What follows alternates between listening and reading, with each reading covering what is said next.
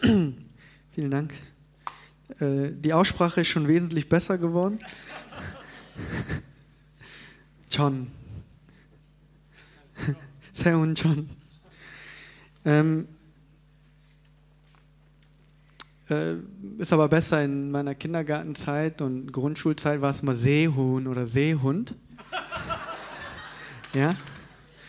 Zum Glück hat das keine äh, Folgen hinterlassen. Ich habe kein Problem damit. Ja. Aber bevor ich äh, richtig Jesus kennengelernt habe, hat das auch ein bisschen wehgetan. Ähm, eigentlich wollte ich gestern Abend irgendwas vorbereiten, eine Predigt, ein Wort, äh, schöne, schöne Bibelverse vorbereiten. Und nach dem Abendeinsatz gestern, wir waren um 18 Uhr draußen im Park und in Umgebung, haben für Menschen gebetet, sind wir nach Hause und da standen plötzlich nochmal 10 oder 15 Jugendliche, die alle nochmal raus wollten.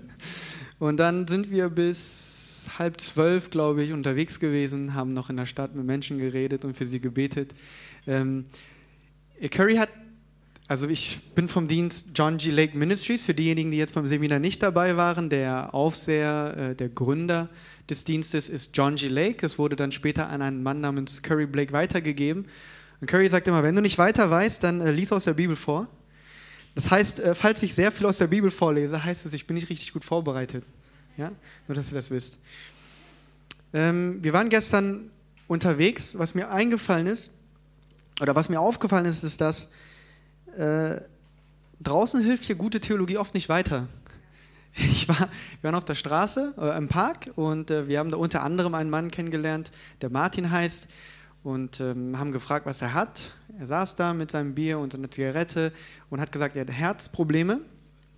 Hab für ihn gebetet, an, da hat sich erstmal nichts getan. Sichtbares. Äh, und wir sind, wir haben uns noch ein bisschen mit ihm unterhalten, haben ihn umarmt, sind weitergegangen, haben uns ein bisschen verlaufen und äh, mussten unseren Weg zurück zum CZK finden. Dann mussten wir wieder an ihm vorbei. Und mir ist eingefallen, dass äh, er wohl vielleicht nichts Richtiges zu essen hat am Abend. Ich nochmal zurück zu ihm, habe gefragt, Entschuldigung, was machst du denn gleich? Ja, ich, ich sitze hier noch eine Stunde, dann gehe ich nach Hause und esse Reis und Milch.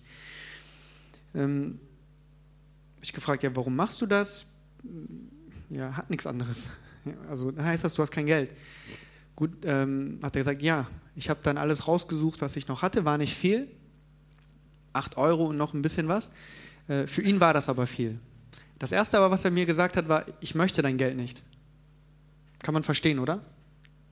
Ich möchte dein Geld nicht. Meine Antwort war die, ähm, es ist mir eine Ehre, wenn ich dir helfen darf. Ja? Egal, was wir draußen machen, es ist immer uns eine Ehre, für die andere Person beten zu dürfen. Es ist uns eine Ehre, dass die Person uns Zeit gibt. Jemand hat mich gestern auch gefragt, ja, was tust du denn, wenn du für jemanden betest auf der Straße und die Person, da passiert nichts? Du machst das vielleicht einmal, zweimal, dreimal und da passiert nichts. Ganz einfach, du bedankst dich bei der Person für die Zeit. Du sagst einfach, hey, danke, dass ich für dich beten durfte. Jesus liebt dich. Danke für deine Zeit. Wir erkennen an, dass die Zeit dieser Person wertvoll ist. ist einfach, oder? Und äh, dann bin ich, ähm, dann haben wir uns nochmal umarmt. Ich habe mich bedankt, bin dann weggegangen. Und da ist mir aufgefallen, also, was bringt mir in diesem Augenblick gute Theologie? Ja, was kann ich dieser Person großartig erzählen, die Herzschmerzen hat, äh, Problem, Job verloren hat und äh, nicht mehr viel zu essen hat? Was kann ich der Person großartig erzählen? Soll ich dann aus dem Hebräerbrief vorlesen? Soll ich vom Johannesevangelium erzählen? Das ist mir aufgefallen. Ähm und dann da habe ich darüber, nachgelegt, darüber nachgedacht, was, äh, wie Jesus so gelebt hat und was er so gemacht hat. Und eine Sache ist die, dass er theologische Diskussionen ganz schnell beendet hat. Ja? Äh, da kamen meistens irgendwelche Gelehrte und wollten, sich, äh, wollten mit ihm diskutieren. Und die Antworten von Jesus waren so klar und deutlich und kurz, dass es da keine Antwort mehr drauf gab. Ja, wer, den, wer keine Sünde hat, soll den ersten Stein werfen oder ähm, ja, was äh, Gott ist, gibt ja Gott und was des Kaisers ist, gibt ja dem Kaiser. Ne? Äh, theologische, theologisches Wissen hilft uns auf der Straße oft nicht weiter. In diesem Seminar, wer ist denn überhaupt äh, bei diesem Seminar gewesen? Okay, wer war denn nicht da? äh, überhaupt? Okay, also viele, die nicht wissen, was wir machen. In diesem Seminar geht es hauptsächlich darum, auf der Straße für Menschen zu beten, für Heilung. Im Christentum geht es nicht nur um Heilung, bitte nicht missverstehen, aber in diesem Seminar geht es halt um Heilung.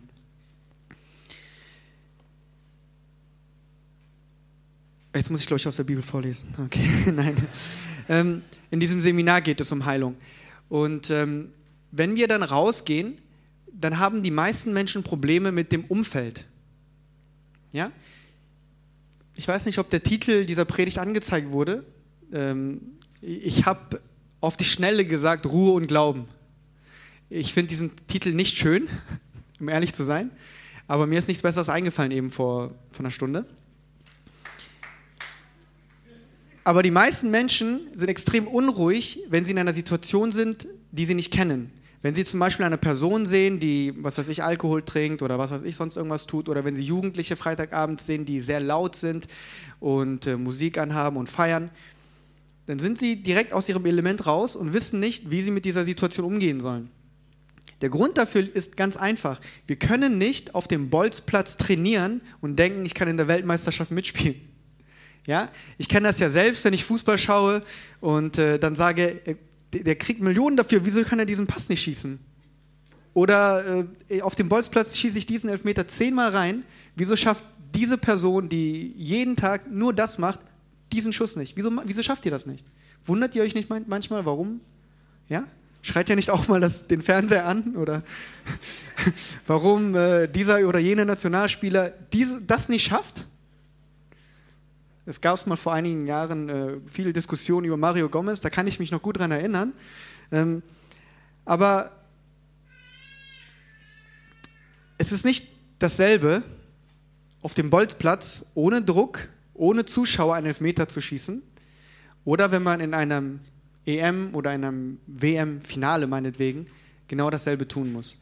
Und wenn wir niemals draußen sind und nicht wissen, was Menschen auf der Straße brauchen oder Menschen, die an den Bushaltestellen stehen und warten oder so, dann werden wir niemals das Herz von Jesus wirklich ausleben können. Denn Jesus hat seine meiste Zeit draußen mit diesen Personen verbracht. Und deswegen waren viele Gelehrte sauer auf ihn. Unter anderem. War nicht der einzige Grund, aber unter anderem. Und um ruhig zu werden, ja, um ruhig zu werden, das war ja jetzt das Thema Ruhe und Glaube, um ruhig zu werden, muss man wissen, wer man ist. Ganz einfach. Ja? Wenn man, man wird immer dann nervös, wenn man nicht genau, wenn man erstens nicht gut trainiert ist und wenn man nicht weiß, wer man ist. Ich gehe raus und ich bin abhängig von dem, was ich für ein Resultat sehe, von dem, wie die Person reagiert, von dem, äh, ob die Person mich annimmt oder abweist. Ja? Diese Ruhe bekommen wir nur dann, ganz einfach, wenn wir eine normale, vernünftige Beziehung zu Gott haben. Ja, wir haben eben das Lied gesungen, äh, alles was gut und vollkommen ist, kommt von dir. Ich habe das Lied auch gesungen, bevor ich das geglaubt habe. Ja, das Lied ist ja relativ bekannt und ich habe das früher auch gesungen, habe sicherlich auch meine Hände gehoben und war auch laut dabei. Aber ganz ehrlich, ich habe das nicht geglaubt, wenn ich jetzt so zurückdenke. Ich dachte, äh, Gott schaut nur darauf, ob ich alles richtig mache, ähm, ob ich genug in die Kirche gehe, ob ich dort auch genug Dienste übernehme, ob ich fleißig gebe. All diese Sachen waren in meinem Kopf. Ich bin in der Gemeinde aufgewachsen. Ich kannte nichts anderes als ein religiöses Leben. Und irgendwann, bei mir war es keine besondere ähm, Offenbarung, es war auch kein Blitz, der vom Himmel mich getroffen hat oder Jesus, der mir irgendeine, was weiß ich, der, ich, wo ich eine, wo ich bildlich etwas gesehen habe, ja, war nichts von dem. Irgendwann dachte ich so, kann das alles sein, was ich hier mache? Äh, Missionsreisen, äh, Kinderdienst, äh, Lobpreisteam. Ich habe nicht gesungen, keine Sorge. Lobpreisteam, äh, Gebetsabende, Orga-Team, alles. Ich habe alles gemacht, was es gibt. Ich bin um äh, 17 Uhr nach der Arbeit am Freitag in die Kirche gefahren und bin da erst nachts am Sonntag wiedergekommen. Mir kam es vor, als würde ich in der Kirche mehr arbeiten als auf der Arbeit. Und irgendwann dachte ich so, das kann ja nicht alles sein. Habe dann angefangen, mir andere Sachen anzuhören als in der Gemeinde, wo ich war. Und habe dann irgendwann herausgefunden, es gibt sowas wie einen neuen Bund. Es gibt tatsächlich etwas, was besser ist. Etwas, was Jesus verändert hat. Also was durch Jesus Veränderung gebracht hat. Und dieser neue Bund war für mich so zu dem Zeitpunkt unglaublich. Ich konnte das nicht fassen, dass Gott so gut ist, ähm, dass ich dann angefangen habe, das mit anderen Personen zu teilen. Ja, Gott ist gut, Gott liebt mich, Gott ist gnädig, Gott hat mich tatsächlich bedingungslos geliebt, als ich noch ein Sünder war. Und all diese Dinge äh, fingen an, mich zu berühren, mich zu verändern. Aber es kam halt bei vielen nicht gut an.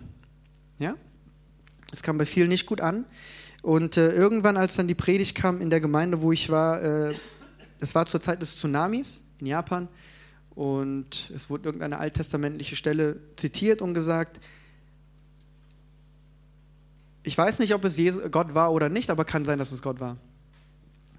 Und für mich war das dann ein bisschen ein äh, Schlag auf den Kopf, wo ich dachte, was, was mache ich hier eigentlich? Und die ganzen Menschen aber, mit denen ich da zusammensaß, wir haben alle dieses Lied gesungen. Alles, was gut und vollkommen ist, kommt von dir. Wir haben das, wir haben geglaubt zu glauben. Wir haben geglaubt, wir glauben daran. Aber wenn man wirklich ehrlich war und daran, daran denkt äh, und da wirklich dann sagt, hey, eigentlich glauben wir daran, dass Gott auch mal hier ein Tsunami schickt und da ein Erdbeben schickt, nur um hier diese Person oder jene Person zu bestrafen, komm, ist das dann wirklich gut und vollkommen? Das waren die Fragen, die ich damals hatte. Da habe ich mich dann auf die Suche begeben nach Heilung, nach irgendwas Gutem, nach dem, was in der Bibel steht. Ähm, das war im Juni 2011. Ja, nach diesem Ereignis mit dieser Predigt und äh, meinen Erfahrungen mit dem neuen Bund dachte ich, okay, irgendwie muss es doch irgendwas anderes geben. Und zu dem Zeitpunkt, diejenigen, die beim Seminar da waren, kennen die Geschichte schon, äh, habe ich dann meine Brille weggeschmissen, meine Kontaktlinsen weggeschmissen, meine drei Brillen weggeschmissen, die ich gerade neu gekauft hatte. Ähm, meine Kontaktlinsen weggeschmissen, meine Linsenflüssigkeit weggeschmissen und gesagt, okay, ich hole mir jetzt meine Heilung. Ja, ich werde jetzt geheilt, ich hole mir jetzt meine Heilung. Ich habe in Zungen gebetet, ich habe äh, meine Augen gesegnet, ich habe dem Dämon der, der Blindheit befohlen zu gehen. Ich habe meine Augen mit Öl eingesalbt, mit sehr viel Öl eingesalbt. Ähm, sehr, sehr viel Öl eingesalbt. Äh, jeden Morgen. Olivenöl, ja, immer Olivenöl. Und äh, dann äh, habe ich viel Lobpreis gemacht und in Zungen gebetet. Aber das Einzige, was ich getan hat, war, dass ich nach ein, einem Monat oder so, dass die Augen nicht mehr getränt haben. Das war das Einzige, was passiert ist. Und dann hatte ich die Frage so, okay, kann mir denn nicht irgendjemand zeigen, nicht irgendjemand sagen, nicht nur predigen, nicht nur predigen, es gibt Heilung, ja, nicht nur mir sagen, es gibt so etwas wie einen guten Gott, nicht nur es gibt so etwas wie Heilung, etwas, so etwas wie Übernatürlichem, sondern kann mir das nicht irgendjemand zeigen?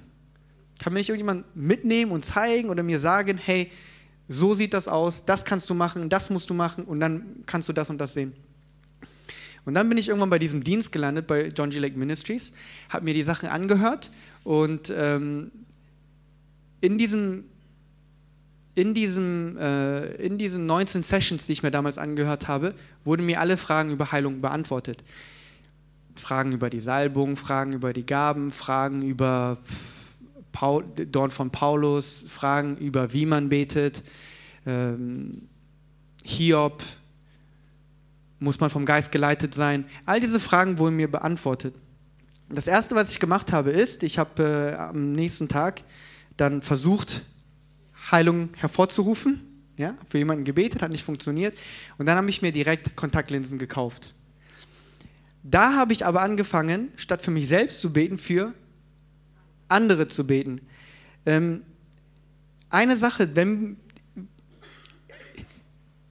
wenn wir ruhen wollen, wir denken immer, ich, ich möchte Ruhe haben, ich muss erstmal zu mir finden, ich muss erstmal irgendwas.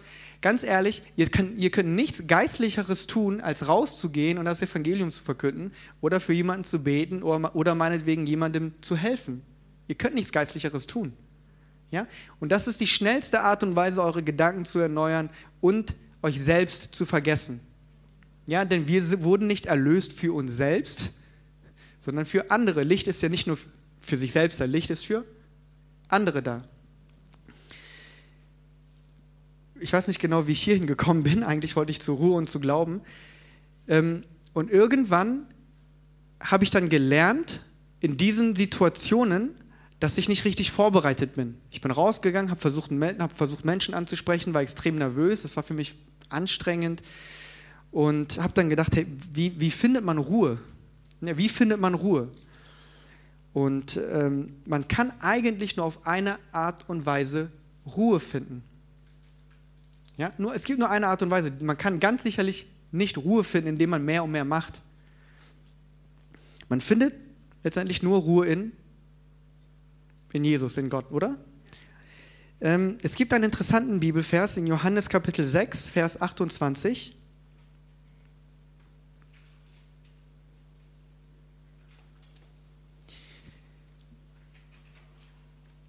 und 29. Ich lese mal vor. Johannes Kapitel 6, Vers 28 und 29. Da sprachen sie zu ihm, was sollen wir tun, um die Werke Gottes zu wirken? Das ist, so die Frage, die, mir, die, wir oft haben. Was kann ich tun? Was ist meine Berufung? Äh, wo soll ich hin? Was kann ich tun, um die Werke Gottes zu tun? Ja? Jesus antwortete und sprach zu ihnen, das ist das Werk Gottes, dass ihr an den glaubt, den er gesandt hat. Also, was wollen, die Frage, die wir oft haben, ist, was können wir alles tun? Ja, kann ich das tun, kann ich das tun, kann ich das tun, kann ich das tun? Und Jesus antwortet, das ist das Werk Gottes. Anscheinend gibt es nur ein Werk. Was ist dieses Werk? Dass wir an den glauben, den er gesandt hat. An Jesus Christus zu glauben, ist das letzte Werk, das wir jemals tun werden. Ja? Sobald wir an Jesus Christus glauben, sind wir mit ihm gekreuzigt und nun leben wir zwar, aber Jesus Christus lebt in uns und all das, was wir von nun an tun, tut Christus durch uns. Wenn wir anfangen zu glauben, an Jesus Christus glauben, dann ruhen wir von was? Von unseren eigenen Werken. Alles, was wir jetzt tun, das ist nicht mehr mein Werk, sondern das ist Christus in mir. Und die, das einzige Werk, das ich getan habe, war, an den zu glauben, den Gott gesandt hat. Ihr könnt wirklich darin ruhen, dass ihr selbst aus eigener Kraft nichts mehr tun müsst und tun könnt. Wir ruhen in dem Werk, das Jesus Christus vollbracht hat und nun lebt er durch mich und durch uns. Ich weiß noch, wo ich am Anfang versucht habe, für Menschen zu beten und mich so anstrengen musste. Ja? Nur weil man jetzt sich mehr anstrengt, bedeutet es nicht, dass Gott besser durch einen wirkt. Im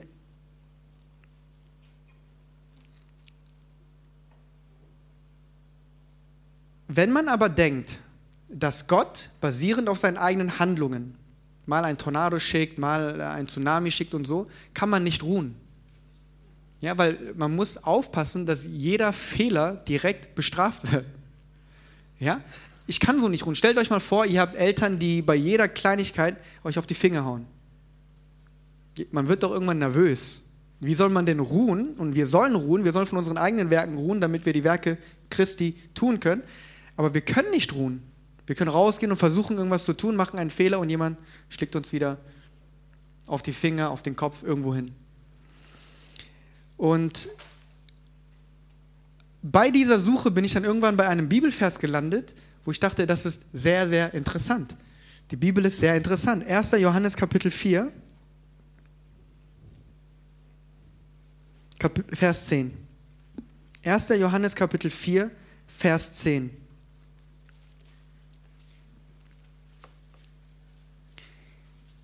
darin besteht die Liebe, nicht, dass wir Gott geliebt haben. Punkt. Ja? Äh, ich finde es interessant, dass nicht definiert wird, was Liebe ist, sondern dass zuerst gesagt wird, was Liebe nicht ist. Seht ihr das, was da steht? Hierin ist die Liebe nicht, dass wir Gott geliebt haben.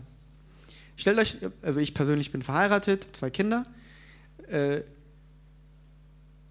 nehmt, stellt euch mal vor, ich würde zu meiner Frau sagen, hey, das ist Liebe. Nicht, dass du mich liebst, ja, Nicht, dass du mich liebst. Das ist nicht Liebe, sondern was? Sondern dass er uns geliebt und seinen Sohn gesandt hat als eine Sühnung für unsere Sünden. Ähm, ich komme ja ursprünglich aus Korea, jetzt komme ich aus dem Himmel, ne, so wie ihr alle aus dem Himmel kommt. Und da gibt es etwas, was man bei wo man sagt, bei Beziehungen, man muss ähm, so, äh, ich weiß nicht, ob das Milgut Dengigo ist oder ob das Dokut Dengigo ist, eins von beiden, ja. Ich, äh, die meisten verstehen das sowieso nicht, also ist es egal, aber da sitzt eine Koreanerin unter uns und ich will nichts Falsches sagen. Aber das bedeutet, man muss in einer Beziehung gut lernen, gut loszulassen und zu ziehen.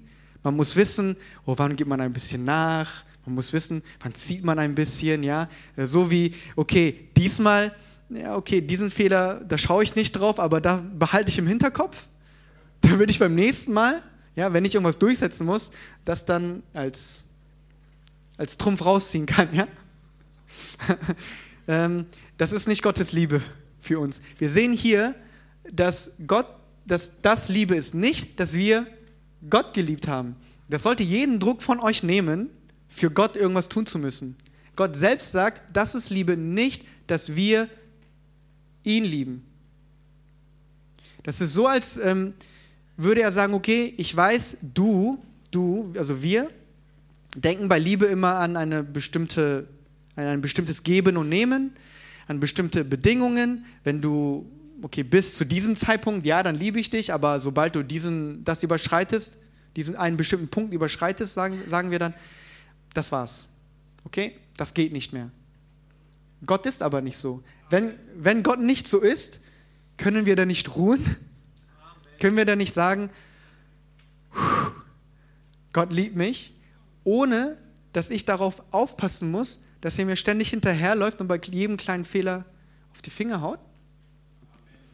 Wenn wir glauben, dass Gott uns Schlechtes möchte und gleichzeitig singen, alles, was gut und vollkommen ist, kommt von dir, ähm, dann können wir nicht ruhen. Wir können nicht ruhen, wenn wir nicht glauben, dass wirklich das, was vollkommen ist und was gut ist, von Gott kommt. Übrigens, wir sind Kinder Gottes, richtig? Das haben wir ja auch gesungen. Das heißt, wir kommen von Gott. Gott ist unser Vater. Äh, bedeutet das nicht, dass auch wir gut sind und vollkommen sind in Christus? Ja? Eines der äh, größten, eines der ersten Anzeichen, dass wir nicht ruhen können, ist, ist, dass wir äh, nicht anerkennen, dass wir vollkommen sind in ihm. Ja? Das ist das, das ist das erste Anzeichen, dass man nicht ruht. Wenn man nicht ruht, wird man sich vor Gott verstecken. Okay? Äh, der Feind hat früher auch äh, Adam und Eva angelogen und gesagt und ihm versucht zu sagen, dass ihm etwas fehlt. Irgendwas fehlt dir, deswegen musst du von diesem Baum nehmen. Ja? Gut. Es ist schon Viertel nach, okay. ähm, es ist also so, dass Gott in Christus, als er die Welt mit sich selbst versöhnt hat, jede Bedingung, die er von dem Menschen erwartet, abgeschnitten hat. Er sagt, das, was du für mich tun kannst, ist keine Liebe, ja? sondern dass ich dich liebe, das ist Liebe. Und dann steht wenige Verse später folgendes, wir lieben, weil er uns zuerst geliebt hat. Ja? Wir können nicht lieben, wenn er uns nicht zuerst geliebt hat. Ihr kennt vielleicht den Bibelvers Johannes Kapitel 3, Vers 16. Ja, ist ein brandneuer Bibelvers, den ich äh, gestern entdeckt habe. Aber dort steht drin, so sehr hat Gott die Welt geliebt, dass er was tat? Seinen Sohn gab, richtig? Ihr kennt diesen Bibelvers alle, gehe ich mal von aus. Als Gott auf die Welt geschaut hat und gesehen hat, dass die Menschen krank werden, sterben, depressiv werden, keine Beziehung zu Gott haben und so weiter, dass vieles Schlechtes einfach in der Welt vor sich ging, hat er nicht versucht, die Menschen zu überreden, er nicht versucht, die Menschen zu überzeugen von seiner Theologie. Das Beste, was ihm eingefallen ist, ja, das Beste, was ihm eingefallen ist, ist, bedingungslos zu lieben und das Beste, was er hat, zu geben. Wir gehen davon aus, dass Gott weise ist, richtig? Also ihr glaubt, wir glauben alle, Gott ist weise. Das heißt, er macht nichts Dummes. Wir denken oft, wenn wir eine Person sehen, die Hilfe braucht und so, und nach dem zehnten Mal denken wir, okay, das war's, ja, jetzt ist vorbei. Dann denken wir irgendwann, ähm, es ist weise, die Person nicht zu lieben oder die Person zu sagen, ach, das hat sowieso keinen Sinn mehr. Wir denken, das ist weise. Gott denkt, es ist weise, auf diese Erde zu schauen, auf die Menschheit zu schauen, die verloren war, die Gott nicht kannte, die, star die am Sterben war, die krank war, die was weiß ich für Probleme hatte und was weiß ich für Sünden getan hat. Gott dachte, es wäre weise und es wäre die beste Lösung, diese, diese Menschen zu lieben. Was gibt, was gibt mir dann das Recht, ja, irgendwann zu sagen, okay, bei dir ist vorbei. Ja, also, dich, dich, also da gibt es keine Hoffnung mehr. Was gibt mir das Recht, das zu tun, wenn Gott denkt, dass es weise ist, alles zu geben? Ja? Ähm, ich weiß, dass viele Menschen Gottes Liebe erfahren möchten. Erfahren möchten. Wir müssen sie auch erfahren, um ruhen zu können. Aber Gottes Liebe ist nach außen gerichtet.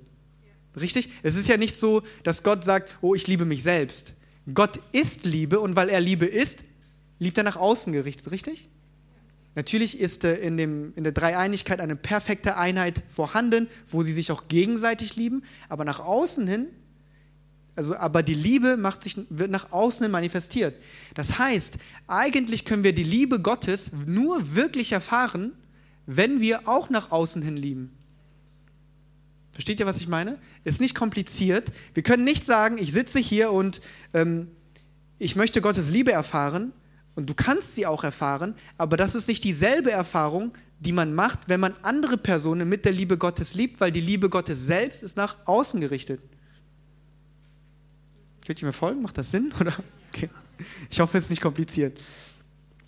Deswegen ermutigen wir Menschen, so schnell wie möglich rauszugehen und einfach Menschen zu lieben. Auch wenn ihr vielleicht keine Resultate seht in Heilung oder äh, wenn ihr nicht genau wisst, was ihr sagen könnt, ihr könnt immer die Person lieben, ihr könnt immer eine Person umarmen, ihr könnt ihr immer ein guten, äh, etwas Gutes tun, ähm, Gutes sagen, ermutigen und so weiter. Das könnt ihr immer tun. Und wenn ihr das tut, werdet ihr schneller und mehr von der Liebe Gottes erfahren, als wenn ihr darauf wartet, dass Gott euch liebt. Ja? Und erst dort draußen, wo ihr euch die Hände schmutzig macht, merkt man dann, was wirklich gebraucht wird. Nicht viel Theologie, ja? sondern viel Liebe. Und dort erst draußen werdet ihr merken, ruhe ich wirklich oder versuche ich nur Menschen zu überreden oder was weiß ich, meine Kirche zu bringen oder davon zu überzeugen, dass ich mehr weiß als die Person. Ähm, das Thema war ja Glaube und Ruhe. Ja? Glaube und Ruhe. Ihr wisst, dass das Bild, dass das Land Kanaan ein Bild der Ruhe ist. Das heißt, wenn man in dieses Land eintritt, tritt man in die Ruhe ein. Man ruht von seinen eigenen Werken und man tut dann Gottes Werke. Bedeutet nicht, dass es in diesem Land keine Kämpfe gibt. Ja? Das, was am traurigsten ist, ist, wenn man sich in der Wüste aufhält und nie in diese Ruhe einkehrt. Ja? Und man denkt, man kämpft oder man denkt, man glaubt, aber das Einzige, was man tut, ist, sich im Kreis zu drehen und dann schaut man immer wieder zurück und denkt, war es dort nicht besser in Ägypten? Auch wenn dieser Schritt in die Ruhe und in die Ruhe bedeutet eigentlich in den Kampf. Ja, dort in die Ruhe, in der Ruhe ist der Ort, wo der Kampf wirklich anfängt. Ähm, man denkt, es ist sicherer in der Mitte. Das ist der schlimmste Ort, wo man sich aufhalten kann. Das ist der anstrengendste Ort, wo man sich aufhalten kann. Eine Welt, ein, ein Fuß in der Welt, ein Fuß dann, oder eine Hand, was weiß ich, in der alten Schöpfung, ja, die Person, die tot ist, eine Hand, neue Schöpfung. Das ist anstrengend mit der Zeit. Ja?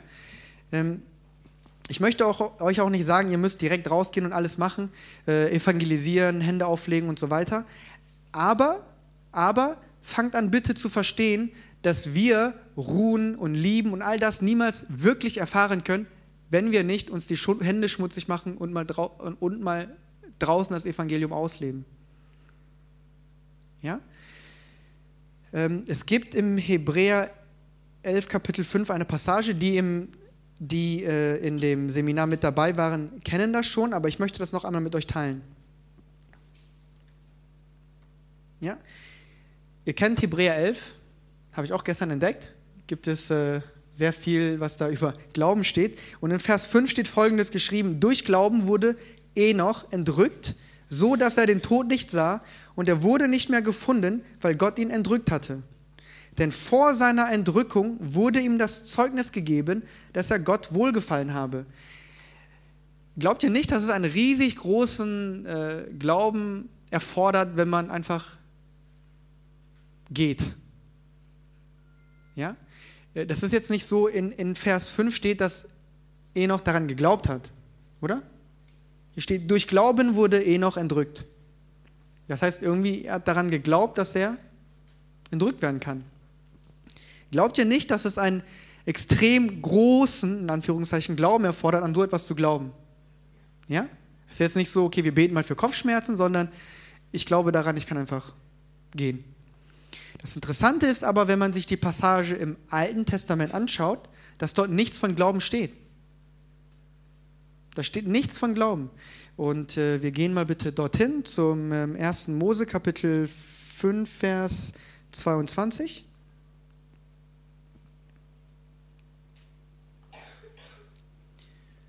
Und da steht folgendes drin: nichts von Glauben, sondern Henoch wandelte mit Gott, nachdem er Methuselah gezeugt hatte, 300 Jahre und zeugte Söhne und Töchter.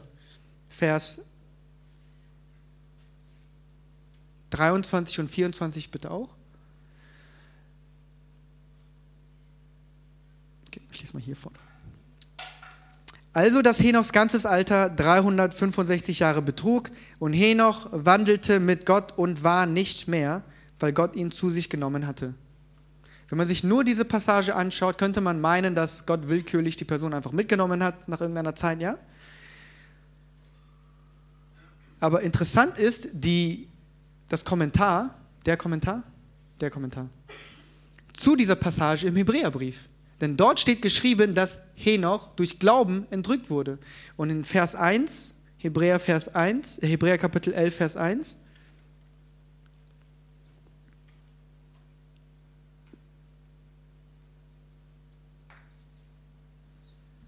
steht drin, dass der Glaube, der Glaube ist, aber ist eine Verwirklichung dessen, was man hofft, eine Überzeugung von Dingen, die man nicht sieht. Also muss Henoch schon davon überzeugt gewesen sein, dass das möglich war. Man sieht aber nicht, dass er Glauben hatte, sondern wir sehen nur, dass er 300 Jahre lang mit Gott gewandelt ist. Oder? Ist es denn nicht Glaubt ihr nicht, dass es einfach gewesen sein muss zu glauben, wenn man 300 Jahre lang mit Gott wandelt? Irgendjemand, ich meine, es war letztes Sommer, hat gesagt, ähm, Enoch ist so lange mit Gott gewandelt, dass der Schritt zum Himmel nur noch ein ganz kleiner war. Ja? Man, wann, in der Bibelschule, wo ich war, ganz am Ende, wir haben sehr viel über, wir haben Theologie, was weiß ich nicht alles gelernt, aber das allerletzte, was uns gesagt wurde, war das. Vergesst niemals, wer eure drei besten Freunde sind. Der Vater, der Sohn und der Heilige Geist.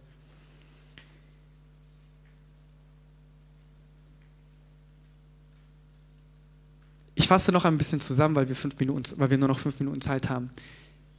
Wir können nur glauben, wenn wir ruhen. Ja? Wenn wir nicht ruhen, glauben wir nicht. Wir müssen ruhen. Und um ruhen zu können, müssen wir wissen, worin wir ruhen können und das ist Gott. Aber wir können nicht in Gott ruhen, wenn wir nicht glauben, dass er ein guter Gott ist. Denn wenn er ein schlechter Gott ist, macht und müsste uns das sehr unruhig machen. Ja, wenn dein Vater jemand ist, der willkürlich dich schlägt, willkürlich äh, dich mal meinetwegen alleine lässt, dann kannst du nicht in dieser Person ruhen. Ja? Und Gott gibt uns die Möglichkeit, in ihm zu ruhen, indem er uns sagt, hey, das ist Liebe, nicht, dass du mich liebst. Ruhe in der Tatsache, dass du mich nicht aus eigener Kraft lieben kannst, aber dass du mich nur, dass du mich oder andere Menschen nur deshalb liebst, weil ich dich zuerst geliebt habe. Darin können wir ruhen. Ja? Das soll unser Anfangspunkt sein. Aber wir können nicht Gottes Liebe komplett erleben, persönlich in unserem eigenen Leben, wenn wir nur sitzen und sagen, okay, Gott, lass mich deine Liebe spüren. Wir können erst das Herz Gottes spüren, wenn wir andere Menschen lieben. Ja, weil Gottes Herz ist ja, andere, die Menschen zu lieben. Es ist nicht so, dass Gottes Herz darum besteht, ich möchte geliebt werden. Und wenn Gottes Herz dahingehend geht, okay, ich möchte, ich möchte die Menschen lieben, können wir, sind wir nur eins mit seinem Herzen, wenn wir auch sagen, okay, ich möchte die Person lieben. Und diese Liebe ist bedingungslos.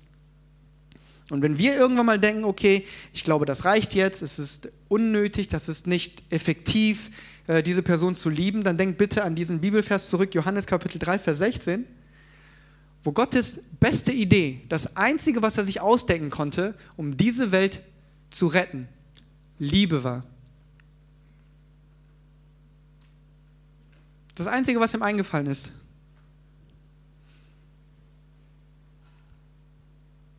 Ja, ich finde, ich äh, entdecke mich selbst dabei oft, dass ich äh, bei bestimmten Personen, vor allem wenn man sie länger kennt, vor allem wenn man sie länger kennt, dann sagt, hey, äh, ich muss versuchen, die Person irgendwie zu überzeugen, zu überreden, zu manipulieren, sie, die Person von meiner Theologie oder meiner Theorie zu überzeugen und zu sagen, das muss so sein, das muss so sein.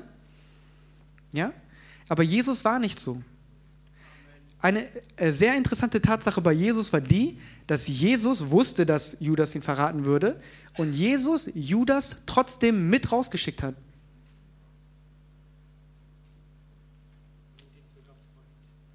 Und die zwölf kamen zurück und haben gesagt, selbst die Dämonen sind deinem Namen untertan. Es war nicht so, dass Judas gesagt hat, hey, nur mir haben sie nicht gehorcht. Ne? Das bedeutet, die Kraft Gottes war durch Judas aktiv, obwohl, er, obwohl, Gott, obwohl Jesus wusste, was in seinem Leben geschehen würde. Er hat nicht versucht, ihn zu überreden, zu überzeugen, sondern es geht darum, dass wir so schnell wie möglich nach außen hin das Evangelium ausleben. Ich persönlich denke, dass es die schnellste Möglichkeit für Judas gewesen war, das Herz Gottes kennenzulernen. Ja? Also wenn ihr mal ein Problem habt mit einer Person, nimmt die Person mit und zeigt ihr, wie sehr Menschen Gott brauchen. Ihr kennt vielleicht William Booth, das ist der Gründer der Heilsarmee, der seinen Sohn im Alter von, ich meine, neun Jahren mit in die verruchteste Bar Londons mitgenommen hat, Tür aufgemacht hat, ihm die Person gezeigt hat und gesagt hat, schau dir diese Menschen gut an, das sind unsere Leute. Ja? Und ich möchte euch ermutigen, vor allem die Leute, die gestern mit uns draußen waren, eines der Dinge, die alle gesagt haben, waren, sie waren überrascht, wie offen die Menschen waren. Ne, das war eine Sache, die sie immer gesagt haben. Sie sahen zwar vielleicht nicht, die Person von weitem sah vielleicht nicht so aus, ja, aber sie haben die angesprochen, angefangen ähm, mit der Person zu reden und waren überrascht, dass die Person so offen war. Und ich kann euch versichern, die Person wurde vielleicht berührt, aber letztendlich werden wir selbst durch so etwas noch mehr bestärkt. Warum? Weil es die Liebe Gottes ist, die aktiv wird. Und wenn die Liebe Gottes durch dich, durch dich fließt, kann, geht es nicht anders, als, du auch, als dass du auch selbst ermutigt und bestärkt wirst. Ja? Ähm, gut, es ist halb, ich wollte pünktlich fertig werden. Ja? Dann machst du das wie normalerweise?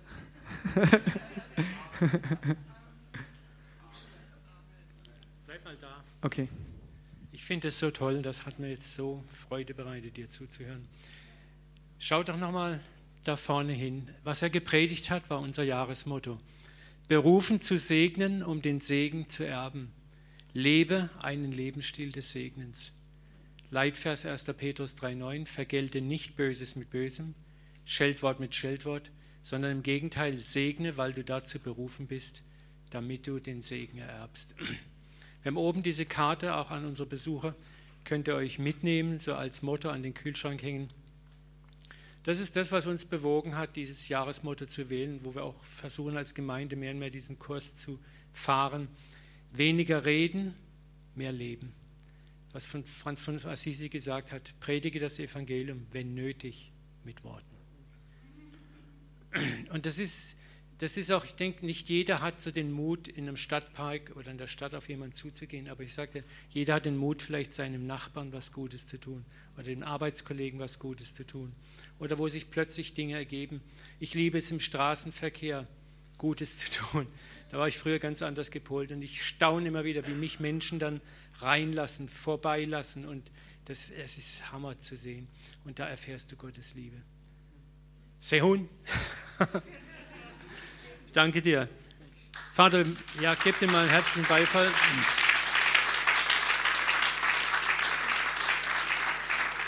Vater, wir danken dir für Sehun. Wir wollen sein Leben segnen. Wir beten, dass all das, was er auch gepredigt hast, dass das so richtig vielfältig in seinem Leben Realität wird. Beschenk ihn, Vater, mit vielen Gelegenheiten, anderen Menschen Segen zu sein und darin immer wieder neu deine Liebe zu empfangen.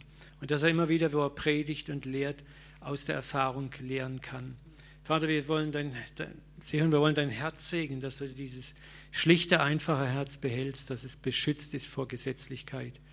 Danke, Vater, dass du so brillant durch ihn sprichst und ihm so liebevolle Erkenntnis über dein Wesen, dein, dein ganzes Sein geschenkt hast. Wir segnen dich auch heute Mittag nochmal mit viel Kraft, viel Vollmacht und viel, viel Freude. Amen. Danke, dass es ihn gibt, Papa. Amen. So, heute Mittag, wenn ihr mehr Bock auf Sehun habt,